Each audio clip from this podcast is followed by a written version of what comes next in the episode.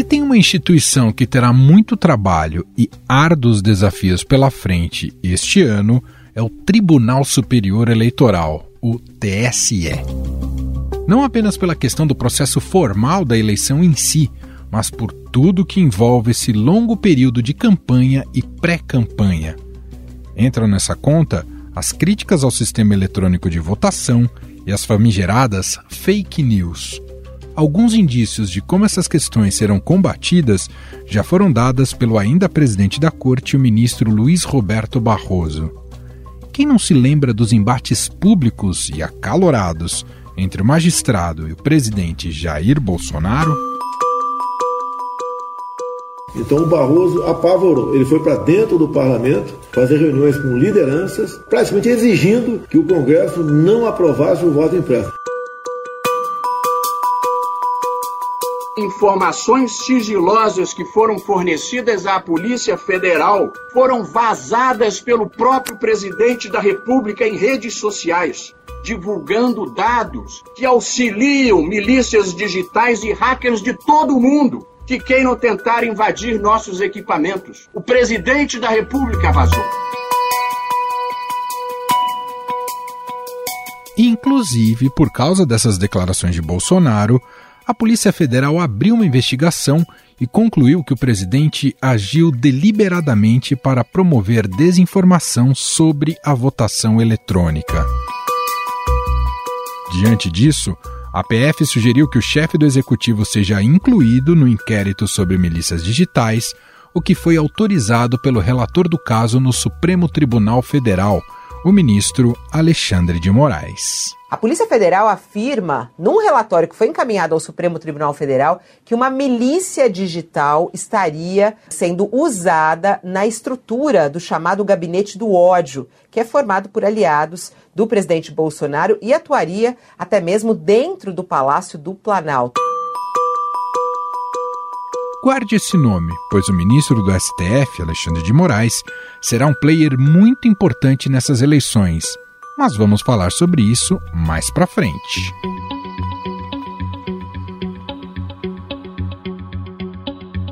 O atual presidente do TSE, Luiz Roberto Barroso, tem mostrado também uma grande preocupação em relação à disseminação de notícias falsas.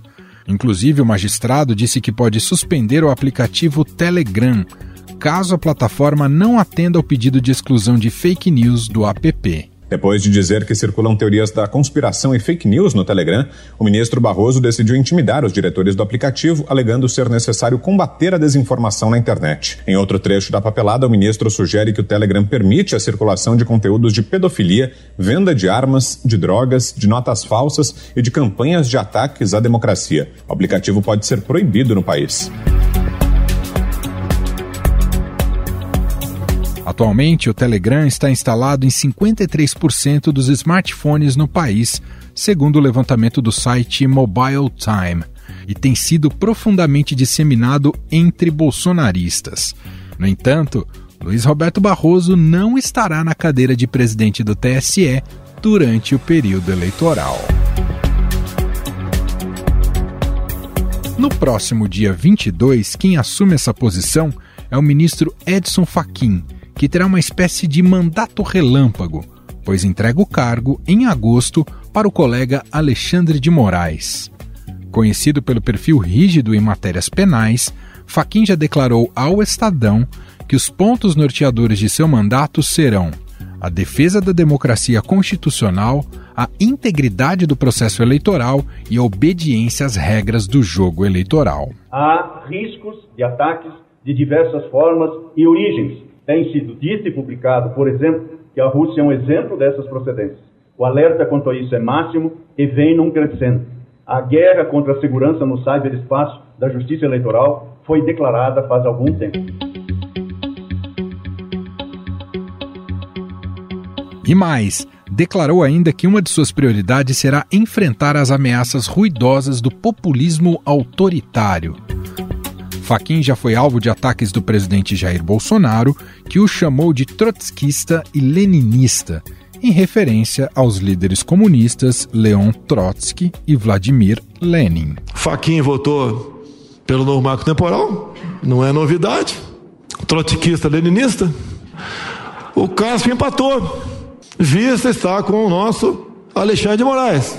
Não sei qual vai ser o voto dele, ou quando vai ser o voto dele.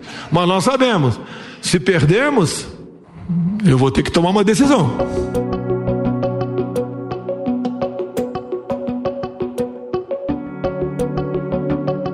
Tanto Edson Fachin como Alexandre de Moraes estão alinhados com a avaliação de que é preciso rigidez na questão do disparo em massa de notícias falsas e contra os ataques às instituições democráticas. Se houver repetição, se houver repetição do que foi feito em 2018, o registro será cassado. E as pessoas que se fizerem irão para a cadeia por atentar contra as eleições e contra a democracia no Brasil. É o voto, presidente.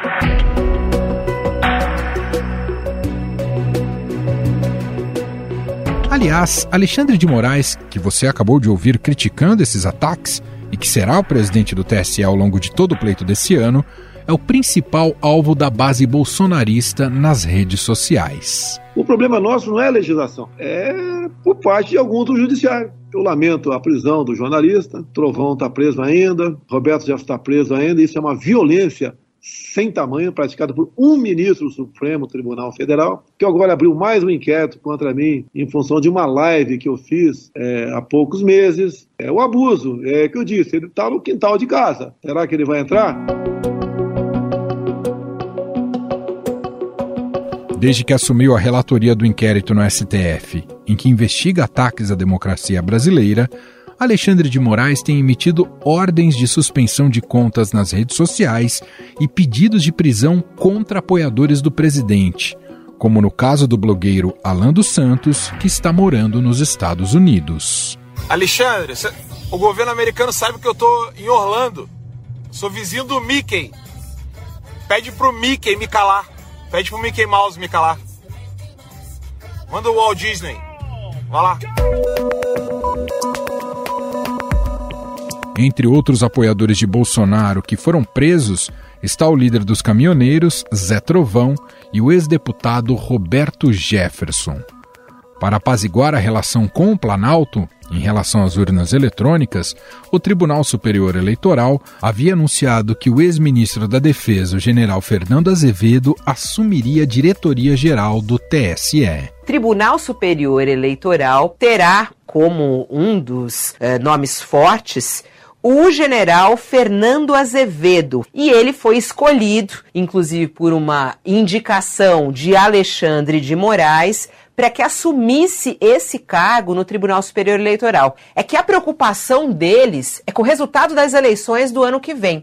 E ter um general lá que tenha um contato bom com o Supremo e que tenha vindo do governo Bolsonaro pode ser uma situação de segurança.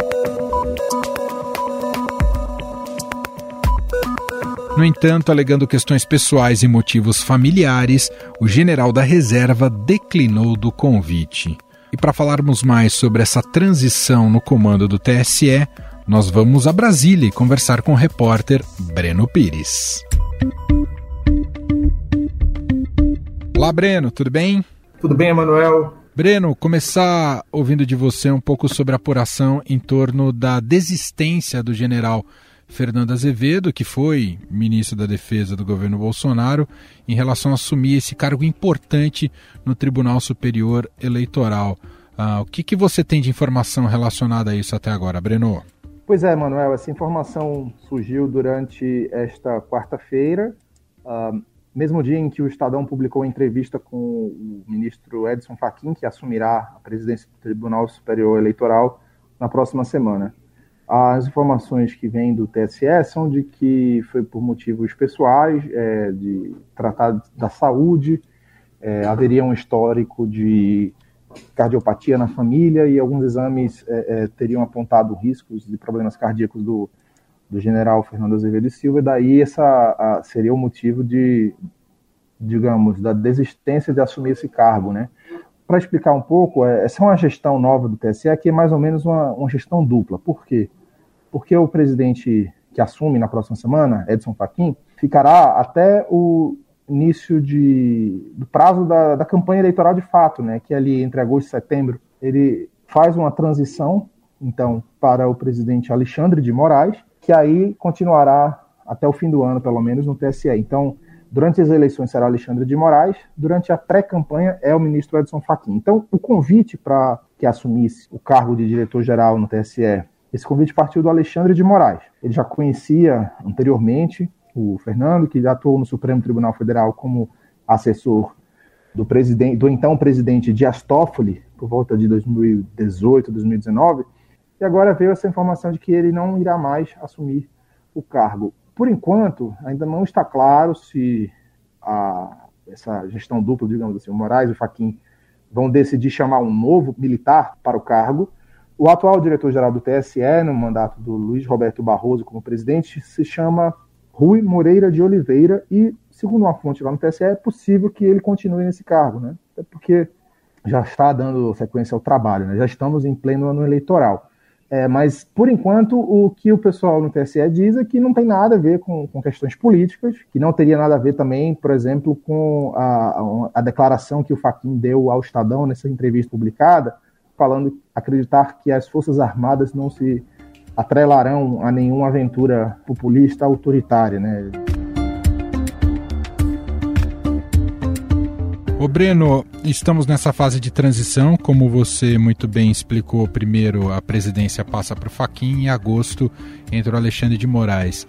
Ah, para esse início de gestão na sucessão, ah, entre os pontos centrais de atuação do, do, novo presidente, Edson Fachin, e do vice Alexandre de Moraes, está mesmo a questão das fake news e aí contribuição, a garantia de contribuição das big techs, das redes sociais em relação a isso? Sim, é, são pelo menos três temas cruciais nesse, nesse ano eleitoral. Né? Primeiro é a segurança cibernética, que é essa questão da, da dos ataques hackers, que são realidade no cenário mundial é, e que está havendo uma preparação para impedir que o Brasil tenha seu processo eleitoral afetado por esses ataques.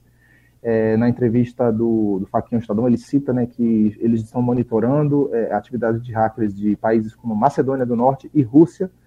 Rússia, que é a terra do, de onde foi fundada o Telegram. Telegram, que aí é um segundo ponto, né? É, é como você perguntou, é o único grande aplicativo de tecnologia que não está colaborando com as autoridades brasileiras. É, você tem o WhatsApp, o Facebook, o Instagram, você tem o Quai agora, é, que é um, também uma plataforma de rede social, é, que estão fazendo acordos com a justiça brasileira é, para que possa se dar uma resposta diante de abusos né, que possam ser cometidos por usuários e, e, propagação de fake news e de desinformação é, que possa minar a nossa, nossa própria democracia o, o tema da, da, segurança cibernética está lado a lado com esse tema também dos aplicativos. Por quê? Porque é por meio dos aplicativos que é feita a desinformação. E a desinformação tem um efeito tão nocivo quanto os ataques hackers, né? O, a desinformação, que foi um tema central nas eleições de 2018, né? Perfeito. Quando houve disparos em massa de WhatsApp e, e também é, muita propagação de fake news nas redes sociais. Essa composição do TSE, né, o próprio é, ministro Alexandre de Moraes e o ministro Edson Fachin, eles não se posicionaram a favor da punição de uma da campanha do Jair Bolsonaro no ano de 2018, apesar de eles terem entendido que houve disparos em massa contrariando a lei eleitoral. Por outro lado, o ministro Alexandre de Moraes, naquela ocasião, desse julgamento feito nesse ano agora, disse que se voltar a ter esses disparos em massa, que eh, com desinformação, com questões que, que a democracia, isso vai gerar punição dessa vez. Então, é, você tem uma composição né, do, do Faquin primeiro, depois do Moraes, que eles querem colocar assim é, é, que a Justiça Eleitoral tomará as medidas, se necessário, para coibir abusos que corrompam o nosso processo democrático. Isso não depende também apenas deles, né? Por exemplo, no caso do Telegram, o que a cúpula da Justiça Eleitoral espera é que o Congresso aprove um projeto de lei que já está em discussão, de autoria do deputado Orlando Silva, do PCdoB de São Paulo, que deixe claro que, na ausência de uma cooperação do Telegram com as autoridades brasileiras, né, pela falta da representação do Telegram no Brasil, que até agora não respondeu nenhuma mensagem das autoridades brasileiras, esse, esse aplicativo pode eventualmente ser afastado, ser banido, né, ter o seu funcionamento suspenso. Isso teria um peso na eleição, é uma questão que é delicada, porque assim a gente tem atualmente o presidente da República, Jair Bolsonaro, utilizando o Telegram como um canal de comunicação com seus eleitores. Uhum. Então não, não é uma coisa tão simples, porque isso entra no campo também da liberdade de expressão, e há quem diga, há quem julgue que seria extremado e seria inadequado suspender o aplicativo Telegram. Há outros que dizem que poderia não surtir efeito, digamos assim. Né? Se você corta uma cabeça, vai surgir outra. De alguma outra maneira, as comunicações vão, vão circular, talvez em um novo aplicativo, etc, etc. Mas o que o, o, o que o, esse mandato atual do, do Faquin quer resolver é, é chegar no meio termo, né, para que, se possível, o Telegram coopere com as autoridades brasileiras, porque aí sim, se você tem abusos pontuais detectados, se você tem conteúdo falso que ilude o eleitor publicado né, né nesses grupos de canais de Telegram, aí você pode agir pontualmente, né, sem ter que barrar um aplicativo como um todo, que seria uma medida drástica, né. O último ponto, só para frisar, né, é que assim, nesse ano passado houve muitos questionamentos das urnas eletrônicas, mas o TSE tem reiterado por diversas vezes que não há nenhum problema, não há nenhum risco de fraude. É, o, os testes têm sido feitos com, com muita frequência e, enfim, eles têm buscado trazer essa tranquilidade, né? E felizmente o, o, o clima de contestação a, ao voto eletrônico, né, as urnas eletrônicas, diminuiu um pouco no país. Então parece que essa questão está um pouco superada, mas também é algo que tem sido uma diretriz do TSE combater cada vez que surge uma tentativa de minar a, a credibilidade da, das urnas eletrônicas. Né? Então, segurança cibernética, desinformação e também essa, essa busca de fazer dessas eleições de 2022 um, um marco democrático, né, e que não seja que não que não tenha nenhum episódio lamentável como se viu nos Estados Unidos na invasão do Capitólio, né, quando os partidários do ex-presidente Trump não aceitaram o resultado das urnas. Bom, fica o convite aqui, como o Breno citou aqui algumas vezes, quem quiser, né, foi publicada nessa quarta-feira a entrevista do Edson Fachin, né, o próximo presidente do Tribunal Superior Eleitoral, ao Estadão, entrevista fundamental. Breno, muito obrigado pela sua participação mais uma vez aqui ao podcast, um grande abraço. Muito obrigado também, Emanuel, e até mais.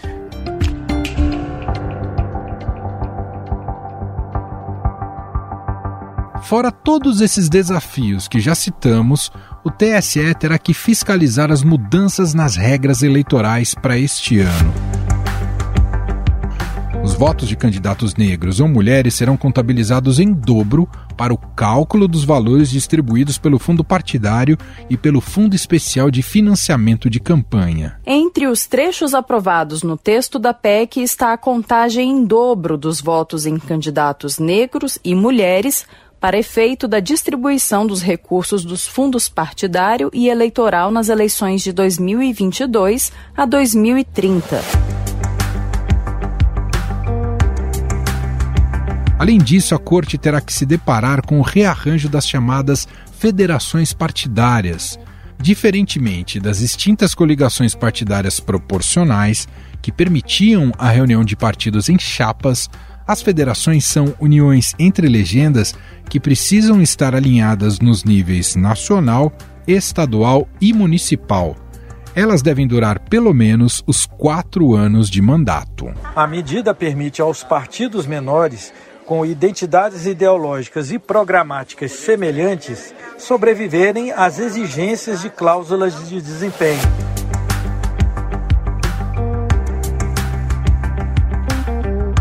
Sobre esses desafios e a chegada de Faquinha Moraes à frente do TSE, nós vamos conversar agora com o advogado especialista em direito eleitoral, Alberto Rolo.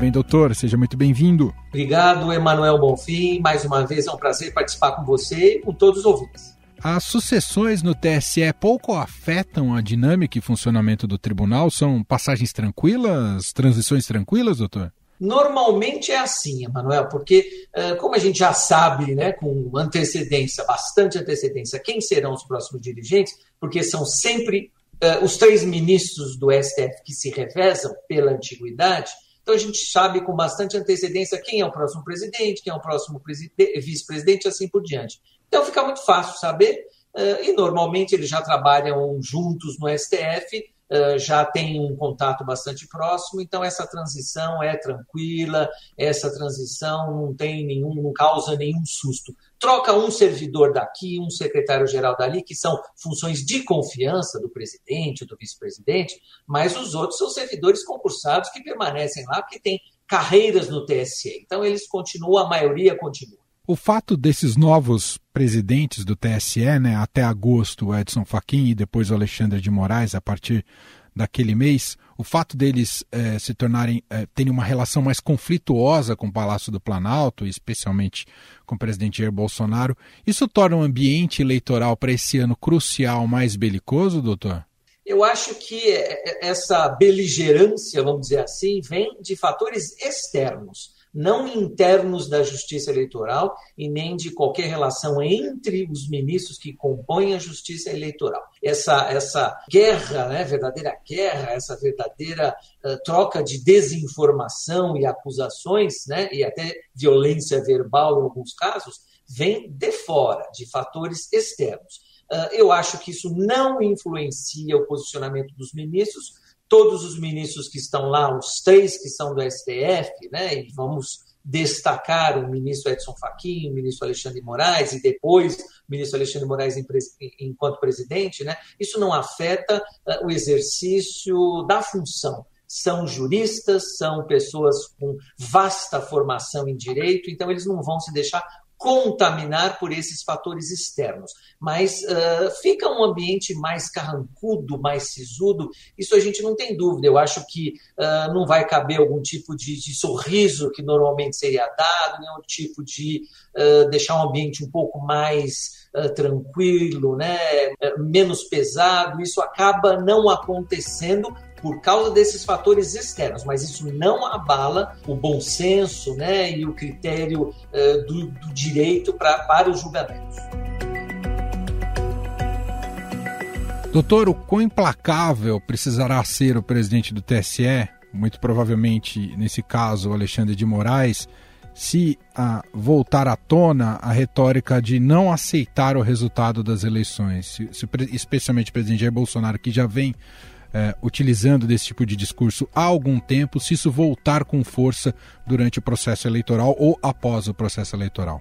O ministro Alexandre de Moraes já disse, né, não é nem ter dado demonstrações, ele já disse, foi enfático, que não vai abrir mão da autoridade, que vai impor o cumprimento da lei e que não vai aceitar desvios da legalidade. Então, qualquer um que faça a coisa errada vai sentir o peso da justiça eleitoral, vai sentir o peso da lei. Eh, ele vai ser implacável na medida em que a Constituição, né, num Estado democrático de direito, a Constituição tem que ser respeitada, tem que ser cumprida. Se a Constituição diz que o presidente vai ser eleito através do voto direto e secreto, e o voto direto e secreto está garantido pelas nossas urnas eletrônicas, pelo atual sistema eleitoral, então eh, esse resultado tem que ser cumprido, tem que ser garantido. Então ele vai ser implacável na medida em que será o chefe do TSE o chefe da organização das eleições e o resultado das eleições, agradem quem agradar, incomodem quem incomodar, vão ter que ser respeitados e aí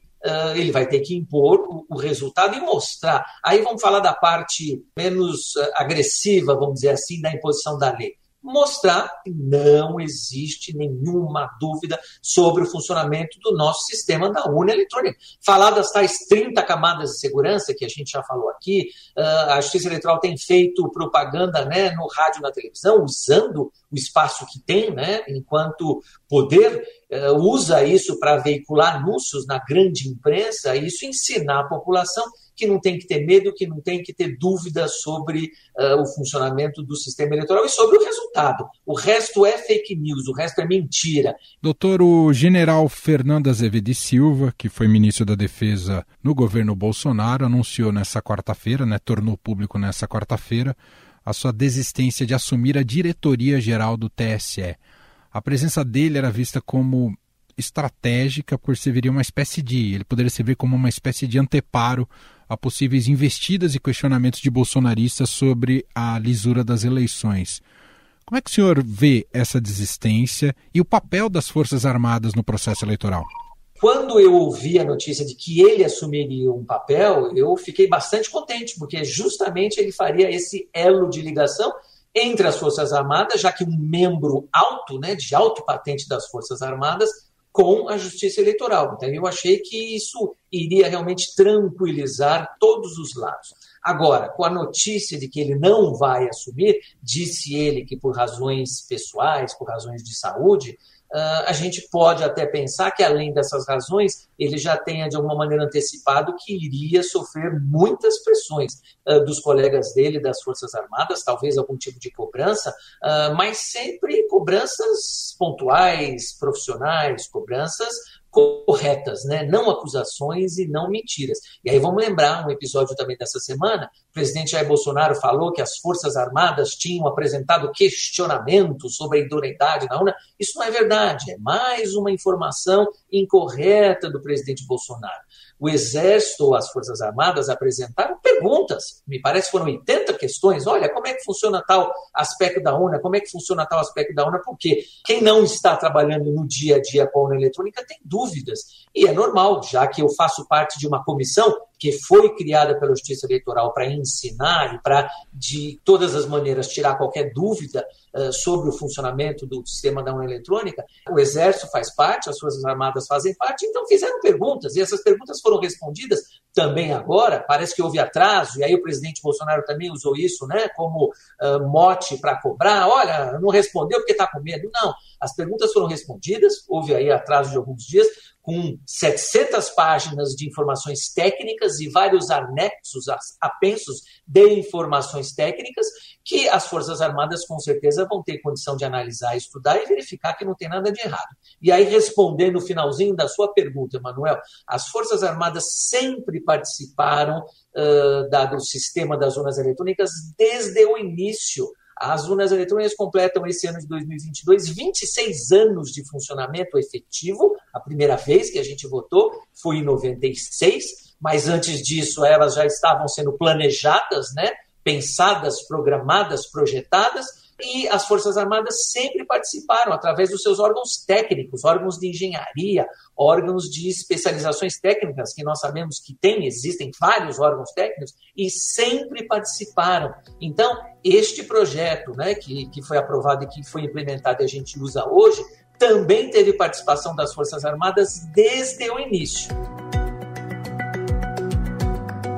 Queria é, entrar é, no tema das fake news. A questão do Telegram, doutor, é nevrálgica para a gestão e atuação desses dois próximos presidentes, Faquinha e Alexandre de Moraes? Resolver isso é, é fundamental? É sim, Emanuel, tem sido nevrálgica nas últimas gestões eu me lembro da ministra Carmen Lúcia, que também criou uma comissão já lá atrás, com a participação e o convite dessas redes sociais, dessas plataformas uh, de internet, né, para uh, acharem um caminho, acharem uma forma de garantir aos eleitores né, a livre manifestação, liberdade de opinião e, ao mesmo tempo, evitar abusos, evitar mentiras, evitar fake news. Com certeza é um ponto nevrálgico, como você coloca, para o ministro Fachin e vai ser para o ministro Alexandre de Moraes. E aí, especificamente do Telegram, vamos lembrar, houve a participação, né, reunião que foi feita agora, né, com oito plataformas, oito redes sociais, que mostram que têm interesse em cumprir as leis, isso é positivo, mostram para os seus usuários, mostram para a sociedade brasileira, Poder Judiciário, que essas plataformas, que essas redes sociais querem cumprir a lei, da forma que elas conseguirem tecnicamente, mas querem cumprir a lei. Então foi feito lá um pacto, um acordo, um termo de ajustamento,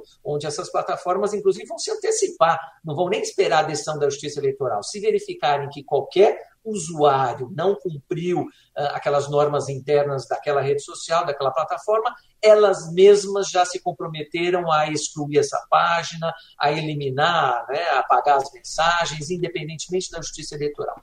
E o Telegram ficou de fora. A gente sabe e acompanha as notícias. O Telegram foi convidado várias vezes, não houve resposta dos e-mails, a carta física voltou sem assinatura do recebedor, ou seja, o Telegram ao contrário, não está comprometido em cumprir as leis, não está comprometido em ajudar o Brasil a fazer democracia. Então, isso o eleitor, o usuário, também tem que ficar esperto. Agora, Manuel, para a lei eleitoral, sob o ponto de vista da lei eleitoral.